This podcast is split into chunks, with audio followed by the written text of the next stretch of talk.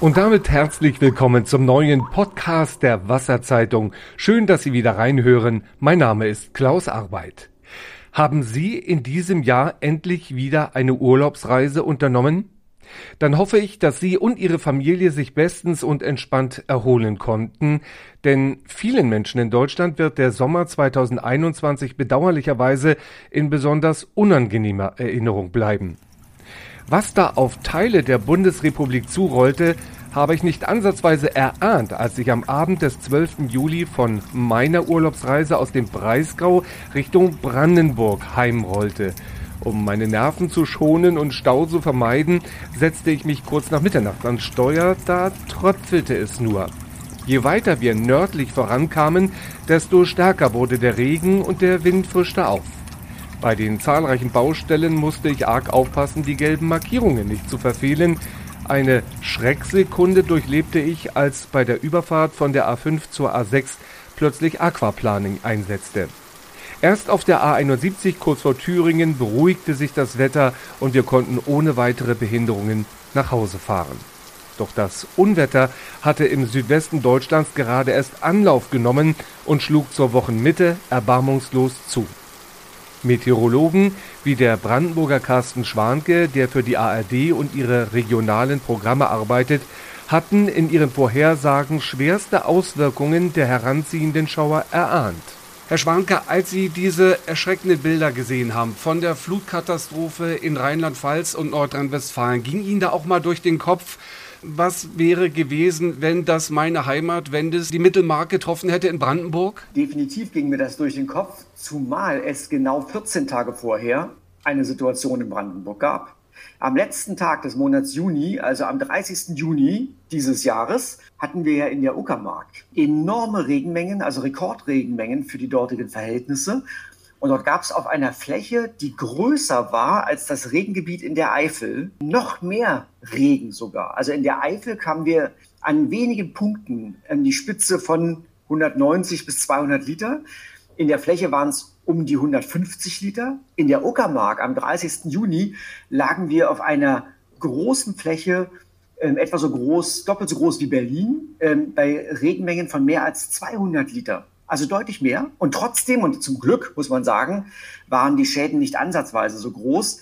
Und da sieht man eben auch mal, was die ähm, Geografie, was die Bodenbeschaffenheit ausmacht. Also da reichen ein paar Hügelzüge, sodass das Wasser in einem Tal kanalisiert wird und schon habe ich diese katastrophalen Auswirkungen. Nun freuen sich die Herausgeber der Wasserzeitung natürlich immer sehr, wenn es regnet, eigentlich muss ich dazu sagen, denn so ein normaler Regen heutzutage, der verdunstet gleich wieder und dieser Starkregen fließt sehr schnell ab. Müssen wir tatsächlich sagen, wir titeln ja in dieser Ausgabe, extrem ist das neue Normal, müssen wir uns darauf einstellen, einerseits Vorhaltemöglichkeiten zu schaffen für den Starkregen, dass wir den in Dürrephasen zur Verfügung haben und das andere eben hinzunehmen? Wir müssen uns definitiv auf neue Situationen einstellen, wobei eben diese neuen Situationen beide in beide Richtungen ausschlagen können. Also auf der einen Seite diese Starkregenereignisse, wie wir sie in der Uckermark hatten, auf der anderen Seite, und das betrifft vor allem den Osten und ganz besonders auch das Land Brandenburg, das ist die Trockenheit.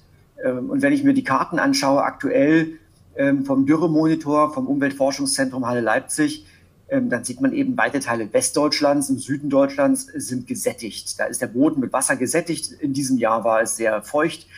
Im Osten und speziell auch in einigen Regionen des Landes Brandenburgs ist der Boden gerade in tieferen Schichten, in 1,80 Meter Tiefe, immer noch zu trocken. Und das ist nun eine Erfahrung, die wir nicht erst in diesem Jahr machen, sondern seit 2018 durchgehend zu trockene Verhältnisse in unseren Böden. Das heißt also auch die Grundwasserneubildung lässt zu wünschen übrig. Und deshalb müssen wir uns darauf einstellen. Und deshalb ist ja das neue Schlagwort Schwammstadt oder Schwammregion, dass man also wirklich auch sich überlegen muss, wie kann ich längere Trockenperioden überbrücken. Das sind Aufgaben für die Kommunen, das sind Aufgaben für die Landwirtschaft, die ihre Felder bewässern müssen. Und das sind Aufgaben aber auch eben für die Wasserwerke, die ja sicherstellen müssen, äh, dass sie genügend äh, Wasser aus dem Boden herauspumpen können, mhm. und zwar nachhaltig. Der Klimawandel ist ja offensichtlich ein sehr langsamer, sehr schleichender Prozess. Lange Zeit, ich kann mich erinnern, als ich als Journalist angefangen habe vor 30 Jahren, sagte man immer, ja, von einer fernen Zukunft, dann wird uns der Klimawandel treffen. Sind wir aber mittendrin, kann man das überhaupt noch ignorieren? Kann auch die Politik noch so tun, als wäre der Kampf gegen den Klimawandel nur die Frage einer bestimmten Ecke? Wir sind mittendrin und ähm, ich glaube, niemand äh, kann diesen Klimawandel noch ähm, ignorieren. Das Schlimme ist eigentlich das, was wir jetzt sehen. Das sind die Auswirkungen von etwas, von gerade einmal etwas mehr als einem Grad weltweiter Erwärmung. Wir sind jetzt bei 1,2 Grad im Mittel weltweit. Und dann sehen wir solche Auswirkungen bei uns in Deutschland, in Kanada fast 50 Grad, Waldbrände und große Hitze und Trockenheit im Süden Europas. Wir wandern ja weiter Richtung 1,5, Richtung 2 Grad. Und äh, die Maßnahmen, die bisher getroffen wurden, reichen ja nicht mal für eine Erwärmungsbegrenzung bei zweieinhalb Grad aus. Also das heißt, dass das, was wir jetzt sehen, eigentlich erst die Anfänge sind. Und dass die extremen Wetterereignisse in Form von Starkregen auf der einen Seite, in Form von Dürre und Hitze auf der anderen Seite, dass diese Extreme zunehmen werden in Zukunft. Selbst wenn wir jetzt das Ruder rumreißen, dann können wir das noch irgendwann ab dämpfen, dann können wir es noch irgendwann begrenzen. Und ich finde, das sollten wir mit aller Macht versuchen, denn ansonsten werden diese Ausschläge immer größer. Herr Schwanke, Sie sind verheiratet, Sie haben Kinder, Sie haben die Zukunft zu Hause. Äh, wir müssen gar nicht über die großen politischen Entscheidungen reden. Kohleausstieg, bis wann dürfen wir noch Verbrennermotoren fahren? Was sind so die Kleinigkeiten, die jeder machen kann aus Ihrer Sicht, die auch untermauern einen Kampf gegen den Klimawandel? Was kann jeder Einzelne zu Hause in Brandenburg in der Markt tun, um doch ein bisschen zu verhindern, dass uns solche extremen Ereignisse ganz besonders schlimm treffen? Diese Frage, die kann man natürlich ganz schnell schnell beantworten. Aber diese Frage geht aber an der, am Kern des Themas komplett vorbei und sie lenkt den Fokus in eine falsche Richtung. Die lenkt nämlich den Fokus auf mich und ich soll, der sozusagen nach dem Motto, der große Überbau, der Staat, die Industrie kann weitermachen wie bisher und ich soll sozusagen auf meinen nächsten Urlaub verzichten, ich soll mein Auto verkaufen, ich soll kein Fleisch mehr essen. Das wäre alles richtig, aber so kriege ich doch nicht die Gesellschaft wohin. Also so, so bekämpfen wir nicht den Klimawandel. Wir müssen weniger CO2 ausstoßen. Aber das muss ein gesamtgesellschaftliches Konstrukt werden. Nur mal ein Beispiel. Unsere Kinder fahren mit dem Fahrrad zur Schule, im Winter mit dem Bus. Der fährt aber nur einmal. Der Bus, mit dem sie pünktlich in der Schule werden. Wenn im Winter es äh, irgendwie schlechtes Wetter ist, dann wollen 500 Kinder mit diesem einen Bus mitfahren. Das heißt, unsere Kinder kommen von der Bushaltestelle und sagen, der Bus war voll dann muss ich mich ins Auto setzen und fahre die dann doch die fünf Kilometer, weil sie irgendwie bei Regen und, und drei Grad nicht mit dem Fahrrad fahren wollen und nicht unbedingt müssen, ich sie dahin. Das heißt, wo sind die Angebote? Wo sind die Busse im Fünf-Minuten-Takt in der Stadt? Wo sind die intelligenten, rufbaren Kleinbusse auf dem Land, die vielleicht auch wirklich an dem Haus halten, wo jemand per App sagt, ich möchte heute um 10.10 Uhr in die Kreisstadt fahren. Dann kommt ein kleiner Bus vorbei. Solche Beispiele gibt es übrigens mhm. in einigen Landkreisen. Aber es gibt solche Modelle. Ja. Das heißt, wir alle sind gefordert und die Gesellschaft und die Politik, neue große Würfe auf den Tisch zu legen und nicht mehr nur zu sagen, du darfst kein Fleisch essen. Damit kommen wir nicht weiter. Carsten Schwanke, Wettermoderator im Fernsehen, Klimaaufklärer und dafür mit Preisen bedacht, mit seiner persönlichen Mahnung, dass sich etwas ändern muss. Dabei muss uns klar sein, dass die dramatischen Klimaveränderungen einen erheblichen Einfluss auf die Arbeit der Siedlungswasserwirtschaft haben, direkt wie indirekt. Dazu möchte ich an dieser Stelle gar kein Horrorszenarium in irgendeiner Weise entwerfen, aber wir müssen eins und eins zusammenzählen. Wenn wir in derselben Art und Weise weiterleben wollen, mit dickem Gartenpool und grünem Rasen, egal wie hoch die Temperaturen steigen, dann ignorieren wir die physikalischen Gegebenheiten der Trinkwasserversorgung. Ein und dasselbe Leitungssystem für einen normalen Winterverbrauch auszulegen und einen Sommerverbrauch, der in einigen Regionen das drei- bis vierfache beträgt, ist die Quadratur des Kreises schlicht nicht ohne Abstriche möglich. Allerdings gibt es hinsichtlich unserer Reservoirs im Grundwasser recht deutliche regionale Unterschiede, bedenken wir etwa die immer durstigere Metropolenregion Berlin und die Lausitz. Beim Cottbusser Trinkwasserversorger LWG hat Dr. Lothar Bohm im technischen Büro den unterirdischen Schatz im Blick. Auf welche Weise überwacht denn überhaupt ein Wasserversorger wie die LWG die Grundwasserkörper, aus denen er dann Rohwasser für die Trinkwasserherstellung schöpft, beziehungsweise schöpfen will, wenn dann was da ist? Also wir überwachen das Grundwasser bezüglich der Grundwasserstände, bezüglich unserer Entnahmemengen natürlich, die wir dem Grundwasser entnehmen und dann auch ein ganz wichtiger Punkt bezüglich der Grundwasserbeschaffenheit. Dazu kommen Kontrollen in Wasserschutzgebieten an den Brunnen. Wie darf ich mir das technisch vorstellen? Gibt es da Bohrungen speziell für diese Messung oder werden die an den Brunnen der LWG automatisch durchgeführt? Es gibt sehr viele automatische Wasserstandsmessungen, im Prinzip fast in allen Brunnen.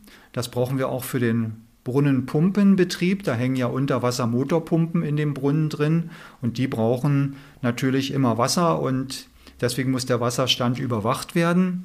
Dann gibt es Pegel, die teilweise auch automatisch den Wasserstand schreiben. Und dann gibt es auch sehr viele manuelle Messungen, die besonders als Stichtagsmessungen jedes Frühjahr und jedes Herbst, um langfristige Entwicklungen gut erkennen zu können, gemacht werden. Aus welchen Tiefen fördert die LWG ihr Rohwasser an die Erdoberfläche? Also die Tiefenlagen der Brunnen beschreibt man immer mit der sogenannten Teufe. Das ist wirklich der Endpunkt der Bohrung. Wie die Brunnen ausgebaut sind, äh, wo der Brunnenfilter ist, wo Grundwasser eintritt, ist dann immer noch eine andere Sache. Und die Teufen, die liegen bei uns bei den allermeisten Brunnen bei 60 Meter. Aber wir betreiben auch Brunnen, die bis 150 Meter tief sind. Nach den vergangenen drei Hitzejahren, in diesem Jahr war es ja ein bisschen gemischt mit eher kühleren Frühjahr, dann einer sehr heißen Phase im Juni, im Juli dann plötzlich doch auch mal wieder ein bisschen Regen. Welche Auffälligkeiten haben Sie bemerkt an Ihren Grundwasserkörpern? Die drei Trockenjahre 2018, 19, 20, wo wir in der Lausitz hohe Niederschlagsdefizite hatten, die haben zu einer Absenkung des Grundwasserspiegels geführt bis maximal 0,5 Meter oder 500 Millimeter, dann ist das besser vielleicht mit dem Niederschlag vergleichbar. Das ist schon eine Hausnummer. Diese Stände sind im Jahr 2021 bisher auch unverändert. Also die Niederschläge, die wir Gott sei Dank in diesem etwas feuchteren Jahr haben, die kommen der Natur zugute, aber im Grundwasser wird erst etwas ankommen, wenn in der vegetationsarmen Zeit wir auch reichen Niederschlag haben.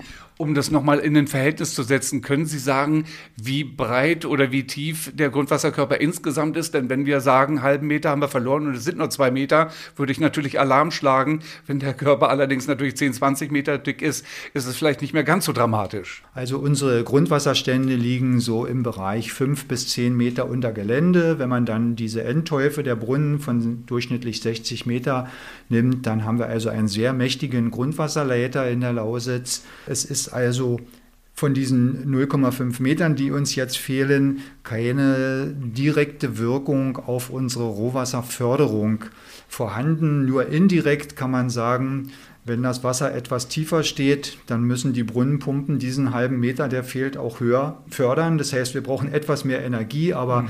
das ist also der Energiezuwachs unter 1%. Das ist also wenig. Dann kann es in Einzelfällen dazu kommen, dass mal ein Brunnen möglicherweise eine kritische Absenkung bekommt mit diesen halben Meter mhm. dazu, sodass die Pumpe tiefer gehangen werden muss oder im Extremfall möglicherweise der Brunnen dann nicht mehr weiter betreibbar ist. Also es gibt durchaus rote Linien wie Sie sagen, haben wir alles schon erlebt, ist händelbar, es gibt Alternativen, aber dennoch, wenn wir jetzt mal im Hintergrund haben, dass der Klimawandel oder die Klimakrise sich äh, verstetigt, äh, dramatischer wird, ab wann wäre dann für Sie so ein Punkt erreicht, wo Sie sagen, oh, jetzt werden wir aber nervös? Das wäre dann, wenn wir mit den Grundwasserständen und den Absenkungen, die in den Brunnen passieren, in den Bereich der Brunnenfilter kommen. Und das ist so, dass wir Brunnenfilterbeginne haben etwa 20 Meter unter Gelände. Also da fehlen noch mindestens 10 bis 15 Meter, äh, die noch das Grundwasser tiefer sinken müsste, damit mhm. wir wirklich da ganz schlimme Probleme bekommen.